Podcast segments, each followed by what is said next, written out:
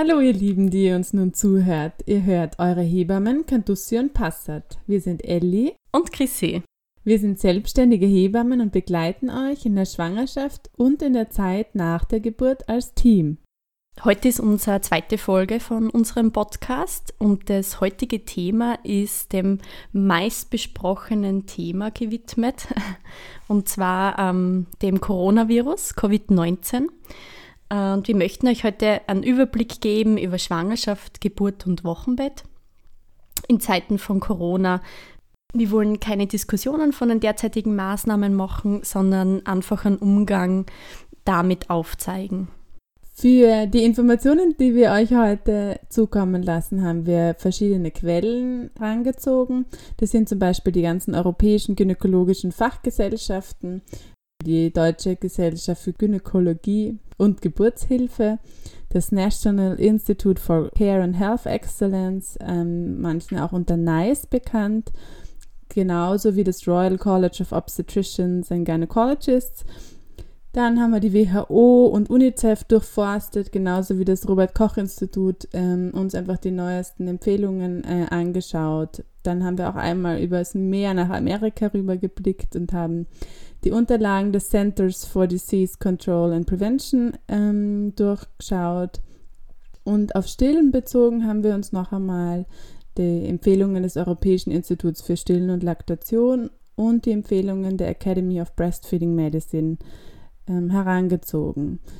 Genauso haben die Chrissy und ich in den letzten Wochen und Tagen ähm, verschiedene Webinare besucht mit Fachpersonen, um eben da einfach auch nochmal den neuesten Stand der Wissenschaft uns anzuhören.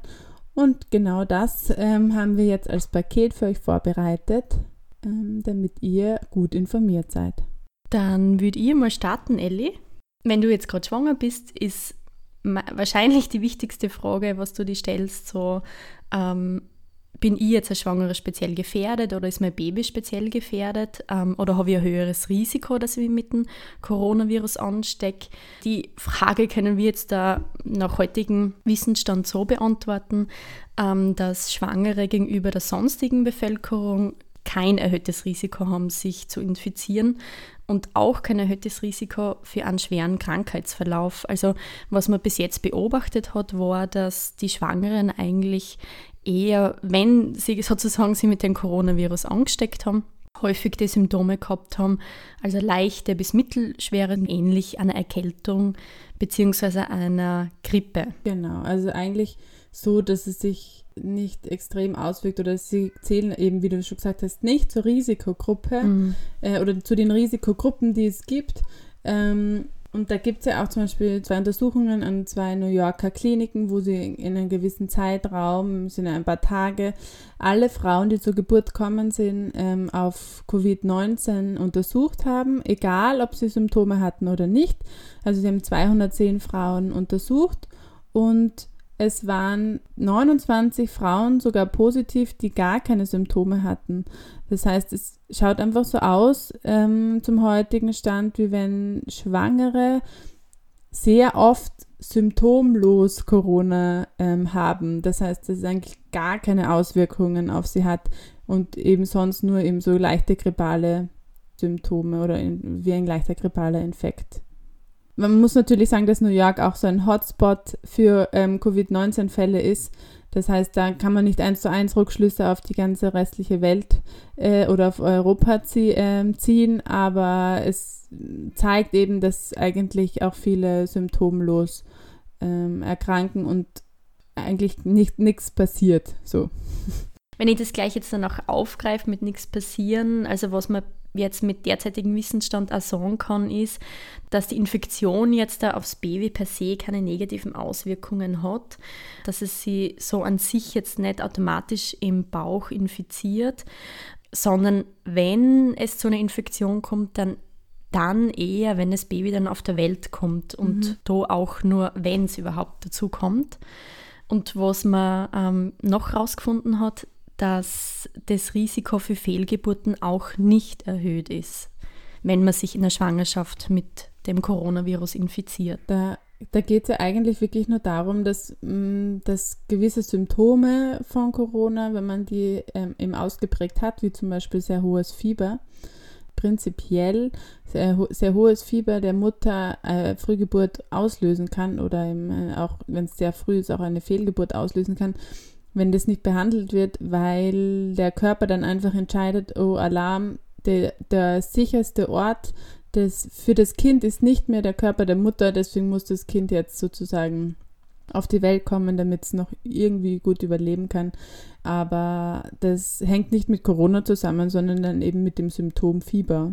Was mir noch wichtig ist, dass auch in Frucht, Wasser, Plazenta und so, dass da keine Viren gefunden worden sind bis jetzt. Also auch bei Frauen, die Covid-19 positiv waren und Kinder bekommen, äh, Kinder geboren haben, ähm, ist in Fruchtwasser, Plazenta, Nabelschnur, so ist kein Virus nachgewiesen worden. Das heißt, es ist anscheinend wirklich nicht plazentagängig. Voll gut. Mhm. Ja. Was natürlich, äh, also was, was für alle Schwangeren echt ein gutes Zeichen ist, dass man da echt ein bisschen, also dass man die Angst reduzieren kann, würde ich jetzt mal sagen. Mm. Und vielleicht ein bisschen den Stress rausnehmen. Ja, genau, genau. So gut es geht zumindest. Mm. Ja. Dann werde ich da noch ein bisschen was zu den schwangeren Vorsorgen sagen. Und zwar dadurch, dass jetzt alles wieder ein bisschen mehr hochgefahren wird, können die Schwangerschaftsvorsorgen wie geplant wahrgenommen werden natürlich unter bestimmten Hygienemaßnahmen, aber prinzipiell kann man es ganz normal jetzt da durchführen lassen. Da möchte ich vielleicht auch noch hinzufügen, wie das bei uns jetzt da ausschaut, was Schwangerschaftsvorsorgen und Mutter-Kind-Pass-Gespräche betrifft. Und zwar sind wir ja ab Anfang Juni im Weitblick auf der Schemmelhöhe und wir werden dort dann unsere Vorsorgen und Mutter-Kind-Pass-Gespräche und Einzelgeburtsvorbereitungskurse und Stillvorbereitungskurse durchführen und das äh, sehr gerne persönlich mit euch und da freuen wir uns auch schon, dass wir uns persönlich dort wieder sehen können. Ja, sehr. genug Video, genug Computer. genau, absolut. Was wir nur einfach machen wollen oder was wir machen sollen, um uns alle zu schützen, äh, weiterhin ist, dass wir einfach auf gewisse Hygienemaßnahmen achten werden. Das heißt, wir bitten euch einfach, egal jetzt, ob ihr zu uns kommt oder zu anderen Hebammen oder anderen Ärzten, Ärztinnen, dass ihr einfach immer nur mit Maske in die Räumlichkeiten kommt, dass ihr die äh, Hände wäscht, wenn ihr ankommt, beziehungsweise dann danach auch wieder und dass wir einfach einen gewissen Abstand halten. Aber die meisten Ärzte und Ärztinnen und Hebammen und wir auch gestalten einfach die Räumlichkeiten auch schon so, dass da einfach die Gefahr sehr gering ist, sich äh, irgendwie an, anstecken zu können. Ja, hast du noch was zu Ellie, zur Schwangerschaft? Ich glaube, du hast noch was bezüglich Masken. Äh, ja, genau. Ähm, zur Masken und dann auch noch zum Geburtsvorbereitungskursen. Ähm, aber zu den Masken an sich ähm, habe ich noch herausgefunden, dass mh, auch die Arbeitsinspektion eigentlich nicht erlaubt, dass Frauen, also Frauen, die schwanger sind, nicht Frauen, Frauen, die schwanger sind, keine FFP2 und keine FFP3-Masken tragen sollen, beziehungsweise ist es sogar in der Arbeit verboten. Deswegen würden wir euch auch empfehlen, als Schwangere diese Masken FFP2 und FFP3, wenn es nicht dringend notwendig ist, wirklich nicht zu benutzen, weil einfach die Atmung wirklich eingeschränkt ist. Das heißt, für Schwangere reichen diese Mund-Nasenschutz einfach aus um sozusagen andere zu schützen, sich ein bisschen zu schützen und um trotzdem noch genügend Luft zu bekommen. Und äh, vielleicht darf ich da noch was dazu fügen? Ähm, ja, natürlich grundsätzlich wäre es ja eh empfehlenswert auch, dass diese FFP2 und FFP3-Masken hauptsächlich vom Gesundheitspersonal ja, ja, getragen ja. wird, gell? Ja, genau. Allah schon aus dem Grund, gell? Das wäre gut. Macht es auf jeden Fall Sinn. Wir sollten schauen, dass das Gesundheitspersonal, das wirklich mit, mit vielen positiven Fällen arbeitet, ausreichend Materialien hat, dass die einfach gut geschützt sind und die nicht wegfallen, weil dann ha hat unser Gesundheitssystem ein viel größeres Problem, wenn wir plötzlich keine Krankenpflegerinnen und Pfleger mehr haben oder auch keine Hebammen mehr, die in Kliniken Geburten leiten können oder auch keine Ärztinnen und Ärzte mehr haben, die wir behandeln können, dann ähm, schaut es ganz anders aus. Deswegen FFP2 und FFP3-Masken bitte sowieso für Gesundheitspersonal. Ja, und zu den Geburtsvorbereitungskursen noch. Ähm, es gibt ja die Möglichkeit, jetzt seit ähm, kurzem wieder Geburtsvorbereitungskurse durchzuführen mit bis zu maximal zehn Personen, beziehungsweise überhaupt Kurse bis zu maximal zehn Personen. Ähm, da ist es so, dass jede Person ähm, aber dann 10 Quadratmeter braucht und diese Personen durchgehend Mund-Nasenschutz tragen müssen.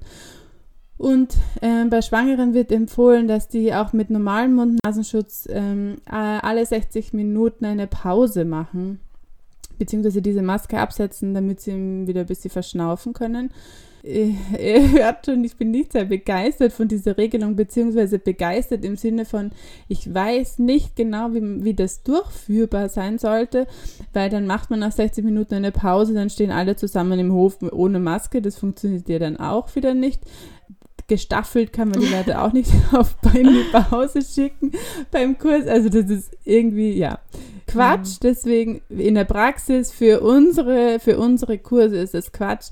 Deswegen gibt es bis auf weiteres jetzt erstmal auch noch einen Juni und dann auch einen Juli-Termin für ähm, Geburtsvorbereitungskurse in Gruppen von mir und der Doris. Wir machen das einfach weiterhin online, weil es mit Maske so einfach mit Schwangeren nicht durchführbar ist. Genau. Aber das ist jetzt von mir, glaube ich, alles, was ähm, die Schwangerschaft betrifft. Ja. Okay, dann hätte ich gesagt, gehen wir gleich mal über zur Geburt. Ja. Magst du mit den Frauen mal anfangen, die Covid-19 negativ sind, also die keine, keine, keine nachgewiesenen positiven Test haben? Ja, und zwar ist es so, also bei Frauen, die kein Coronavirus sozusagen haben, also die gesund sind, äh, würde das so ausschauen, dass sie zur Geburt hinkommen und dass die Frauen bei der Geburt keine Maske tragen sollten bzw. müssen. Ich möchte auch dazu, dazu sagen, dass das von Klinik zu Klinik sehr individuell und unterschiedlich ist. Also alles, was wir da jetzt sozusagen sagen, bezieht sich jetzt wirklich auf diese Quellen, wo wir das, diese Empfehlungen her haben. Das, das sind die Empfehlungen. Aber das, die Auslegungen sind immer sehr, dann sehr unterschiedlich. Genau, und deshalb macht es auf jeden Fall Sinn, dass ihr vielleicht auch vorab schon beim Krankenhaus nachfragt, wie das gehandhabt wird, wie da das Vorgehen ist, ähm, weil es einfach dadurch diesbezüglich einfach verschiedene Vorgehensweisen gibt. Grundsätzlich das. Darf ich dann noch ganz kurz das Darf ich noch kurz, kurz unterbrechen, Chrissy? Ja. Ähm, da würde ich äh, noch äh, empfehlen, einfach nicht anzurufen in den Kliniken und nachzufragen, sondern das bei irgendeiner Routineuntersuchung oder so in Erfahrung zu bringen, dass man nicht einfach die, dann noch mehr Stress reinbringt, indem weil ganz viele Leute anrufen und nachfragen, sondern dass man das irgendwie bei den Routineuntersuchungen einfach unterbringen kann und, und ähm, sich informiert. Also das, was wir euch jetzt so sagen können, was bei Frauen, die was jetzt äh, gesund sind, keine Symptome haben und zur Geburt ins Krankenhaus gehen, dass sie keine Mund-Nasenschutz tragen müssen. Grundsätzlich wird es empfohlen, dass der Partner eine Maske trägt, aber wie gesagt, das am besten wirklich dann bei der Klinik vorab klären. Magst du weitermachen, Ellie, mit den Frauen, die was äh, jetzt tatsächlich positiv auf Corona getestet. Ich würde noch gerne zu der, zur Geburt von den negativen Frauen. Ach, negative Frauen, das klingt auch immer komisch. Von den gesunden Frauen was sagen. Und zwar eben, dass Begleitpersonen wieder in der ganzen Steiermark jetzt ähm, erlaubt in ganz sind. Österreich. Entschuldigung. In ganz Österreich schon? Ganz Österreich. Okay. Mhm. Gut, also Begleitpersonen unter der Geburt in ganz Österreich wieder erlaubt sind und dass das, ähm, worauf man sich einfach noch einstellen kann, ist, dass das Personal relativ vermummt sein kann. Also auch das handhaben auch alle Kliniken anders, aber bei positiven Frauen sowieso, aber bei gesunden Frauen, auch wenn die Hebamme nur einen Mund-Nasenschutz aufhat, ähm, kriegt man zu, trotzdem schon wieder sehr, sehr wenig von der Mimik mit. Ähm, es kann sein, dass man die Hebamme schlechter versteht. Da würde ich euch einfach empfehlen, dass ihr euch erstens einfach nachfragt, wenn euch was unklar ist, ähm, auch öfter nachfragt, wenn man was nicht verstanden hat und dass man auch ein bisschen das im Hinterkopf hat, zwecks Interpretation von Aussagen oder so, weil man einfach äh, ohne Mimik ähm, auch mal was anderes verstehen kann, als es eigentlich gemeint ist. Was sicher gut ist, ist, sich einen Geburtsplan zu machen, damit ihr einfach gegenseitig informiert seid, was ihr unter der Geburt äh, haben wollt und was nicht. und ihr euch einfach dann auf eure Begleitperson, auf euren Partner, Partnerin fixiert und euch da in die Kommunikation geht, weil da kann man auch ganz nah zusammen, ihr wohnt ja meistens auch zusammen oder habt auf jeden Fall so eine Beziehung, dass ihr keinen Abstand halten müsst und dann kann man da auch ganz eng, auch wenn der Partner einen Mund-Nasenschutz trägt, kann man da ganz eng miteinander sein, kann gut miteinander kommunizieren, gut reden und die Person, die euch begleitet, kann das dann weiter ans Krankenhauspersonal tragen.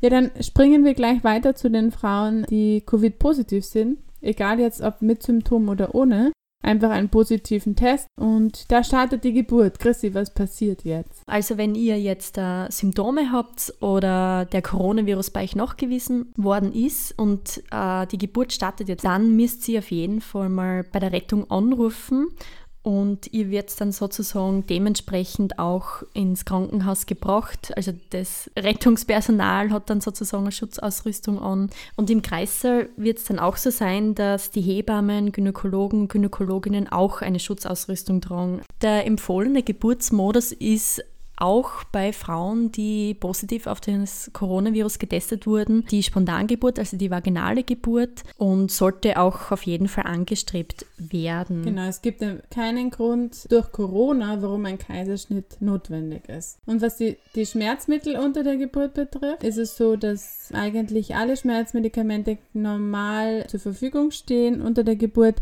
auch eine BDA möglich ist. Das Einzige, wovon abgeraten wird, ist eigentlich Lachgas unter der Geburt. Also was ich vielleicht grundsätzlich nur zum Geburtsort dazu sagen möchte. Bei einer gesunden Schwangeren gibt es ja die Möglichkeiten von einer Hausgeburt, Geburtshaus oder auch die Geburt in einer Klinik vorzunehmen. Wenn es jetzt eben einen Verdachtsfall gibt oder wenn es jetzt wirklich ein gesicherter Infektionsfall ist, also wenn die Frau jetzt da positiv auf das Coronavirus getestet wurde, dann wird nach diesen Empfehlungen eine Geburt in der Klinik angestrebt. Dann wäre eine Hausgeburt, eine, eine Geburtshausgeburt in dem Fall nicht sinnvoll. Es geht einfach darum, dass die Kinder und die Frauen auch nach der Geburt gut überwacht werden. Auch bei der Geburt, dass ein CTG geschrieben wird, das heißt die Herztöne vom Kind durchgehend aufgeschrieben werden.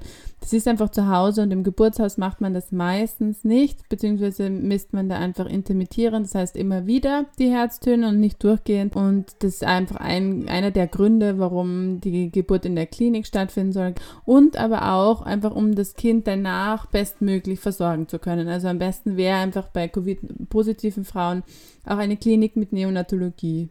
Ja, und da möchte ich auch noch dazu fügen, was, den, was die ambulante mhm. Geburt mhm. betrifft, wäre es auch empfehlenswert, dass die Frauen auch da 48 Stunden nach der Geburt im Krankenhaus drinnen bleiben, dass man einfach schaut, wie geht es der Frau, wie geht es dem Baby, passt soweit alles. Und deswegen würden wir euch das eben auch nahelegen, wäre sozusagen eine ambulante Geburt, dass man innerhalb von 24 Stunden heimgeht, in dem Fall nicht möglich. Genau, ja, weil einfach da die bestmögliche Betreuung in der Klinik stattfindet. Ihr habt euer Baby gerade geboren und die guten Nachrichten gleich zu Beginn. Es wird keine Trennung von Mutter und Kind empfohlen, egal ob die Mutter Covid-19 positiv ist oder nicht. Es hat anfangs ähm, die Empfehlung gegeben, weil man einfach noch nicht wusste, was passiert oder wie die Kinder darauf reagieren, hat es die Empfehlung gegeben, das Kind von der Mutter zu trennen. Erstmal ähm, davon sind, ist man jetzt eigentlich wieder komplett abgekommen, genauso wie auch Stillen äh, empfohlen wird, weil so wenig wie die Viren in Fruchtwasser und Plazenta nachgewiesen worden sind, ist dieser Virus auch in Muttermilch nicht nachgewiesen worden. Das heißt, es äh, scheint nicht Mutter, also milchgängig zu sein. Ähm, und eine Ansteckung durchs Stillen, ähm, wenn, funktioniert es nur über eine Schmierinfektion, aber nicht über die Muttermilch Und deswegen, weil Muttermilch einfach diese super guten immunologischen Eigenschaften hat, ja, ist es das sowieso. genau, aber gerade da auch ist es natürlich vom großen Wert, sein Kind zu stillen, wenn man stillen möchte, das möchte ich nur noch hinzufügen, ähm, auch wenn man jetzt zum Beispiel Teil stillt, also ja, ja. zum Teil ähm, Formularnahrung. Jeder Tropfen ist gut. Genau, genau, so ist es. Also da können wir nur dazu ermuntern, wenn man stillen möchte. Und auch wenn die, wenn jetzt die Frau positiv sein sollte, zum Beispiel Chrissy, und wenn die starke Symptome hat, so dass sie, dass es ihr nicht gut geht oder so, dann wird auch eigentlich empfohlen, dass man ihnen zeigt, wie man die Brust mit Massagen anregen kann, dass die Milchbildung in Gang kommt, dass die Frau abpumpt die Milch äh, anregt, also die Milchbildung anregt durch eine Milchpumpe und dann diese Milch, die da eben äh, zur Verfügung steht, dann dem Kind verfüttert wird. Also auch hier wird zuerst die eigene Muttermilch empfohlen, dann ist als zweite Empfehlung wird äh, Frauen oder beziehungsweise Spenderinnenmilch empfohlen, das heißt also die Milch von anderen Frauen, die wird aufbereitet und kann dann verfüttert werden. Das ist bei uns in Österreich eher unüblich, das findet eher so bei Frühchen und so statt. Äh, erst dann äh, wird empfohlen, dass die Kinder Pränahrung oder eben Anfangssäuglingsnahrung bekommen. Aber grundsätzlich auch, da möchte ich vielleicht nur kurz hinzufügen, wie du gesagt hast, wenn es der Frau einfach gesundheitlich nicht so gut geht, wenn sie zum Beispiel dies, das Coronavirus hat, ja. dass die abgepumpte Milch dann in dem Fall auch ähm, der Partner, die Partnerin oder die Begleitperson einfach dem Baby füttern kann. Ja, ja, ja, genau. Ähm, da vielleicht auch noch wichtig ist, also alles was beim Abpumpen ist, dass man da natürlich auch auf die ja. Hygiene achtet. Ich glaube, das hast du eh schon erwähnt. Also, dass es wichtig ist im Krankenhaus, dass jede Frau ihre eigene Pumpe hat, ihr eigenes Pumpset mhm. und dass das nach jedem. Gebrauch eigentlich sterilisiert wird. Ja, das würde ich auch, also so aus den Empfehlungen liest man das eigentlich auch so heraus, dass das auch für Frauen, die nicht Covid-19 positiv sind, also für alle Frauen, die in einer Klinik gebären und ähm, zur jetzigen Zeit und eine Pumpe brauchen, aus welchem Grund auch immer, ähm, die sollten eigentlich eine eigene Pumpe haben, die, die wirklich nur für sie verwendet wird. Was natürlich, wenn man jetzt gesund mhm. ist, kein Corona hat und frühzeitig oder schnell nach Hause geht nach der Geburt, dann ähm, ist es natürlich nochmal besser möglich, weil dann kann man sich sozusagen eine, könnte man sich eine aus der Apotheke ausborgen oder von seinen Hebammen, wenn die welche haben, hat dann wirklich seine eigene Pumpe und kann die zu Hause einfach verwenden. Ähm, ja, mir ist noch was eingefallen zur Wochenbettstation an sich. Also wenn ihr jetzt da für die Geburt ins Krankenhaus geht und dann ein paar Tage im Krankenhaus drinnen bleibt, ist der derzeitige Stand, also wir müssen halt immer natürlich von Tag zu Tag schauen, wie wir alle, wie sich das alles entwickelt, mhm. aber heute haben wir genau. 8. Mai 2020, ähm, können wir jetzt sagen, dass die Begleitpersonen in manchen Krankenha Krankenhäusern nur bei der Geburt dabei sein äh, können und dann euch sozusagen auf der Wochenbettstation leider nicht besuchen können und auch sonst kein anderer Besuch kommen darf, ist auch von den Häusern wieder sehr unterschiedlich.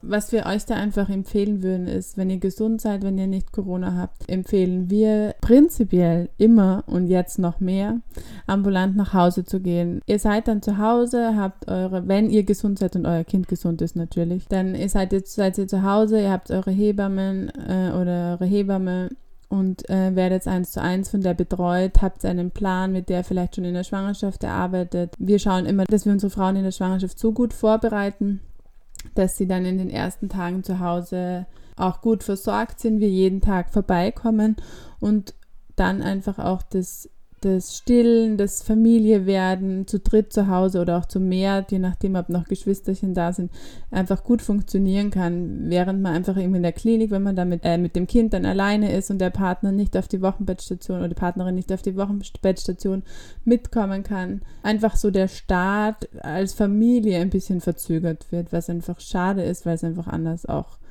ähm, funktioniert und einfach ähm, für alle gut ist, brauchen alle ein bisschen Zeit, um sich wieder in ihren neuen Rollen einzufinden, als Mama, als Papa, als äh, was auch immer.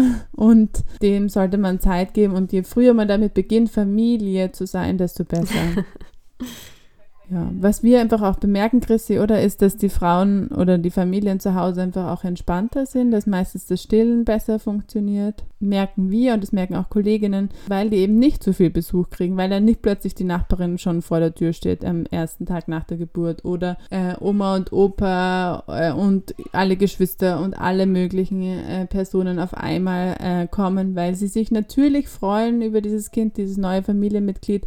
Das, das, dieses Kind ist länger da also ihr könnt euch auch äh, erstmal als Familie darüber freuen und euch als Familie zusammenfinden und dass dann erst ähm, andere Personen da dazukommen. Das, das reicht auch, wenn das nach zwei, drei Wochen passiert. Also dem habe ich nichts hinzuzufügen. Ich glaube aber, das hast du eh schon erwähnt, Ellie.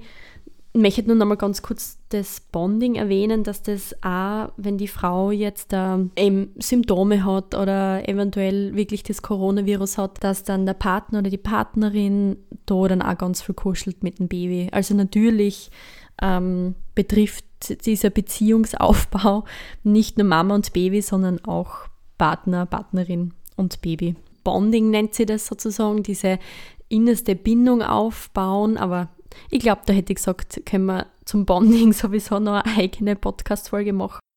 Ja, Chrissy, dann, also ich glaube, das Thema für die nächste Folge steht dann auch schon ganz gut. Ich glaube, ambulante Geburt, jetzt unabhängig von Corona. Ja, unabhängig von Corona, genau. Ja. Einfach allgemein, wie vielleicht das Ganze abläuft, ja, was genau, wir da jetzt, genau. also wir Hebammen, beziehungsweise die ja. Hebamme schon in der Vorsorge alles so machen kann, vorbereitend.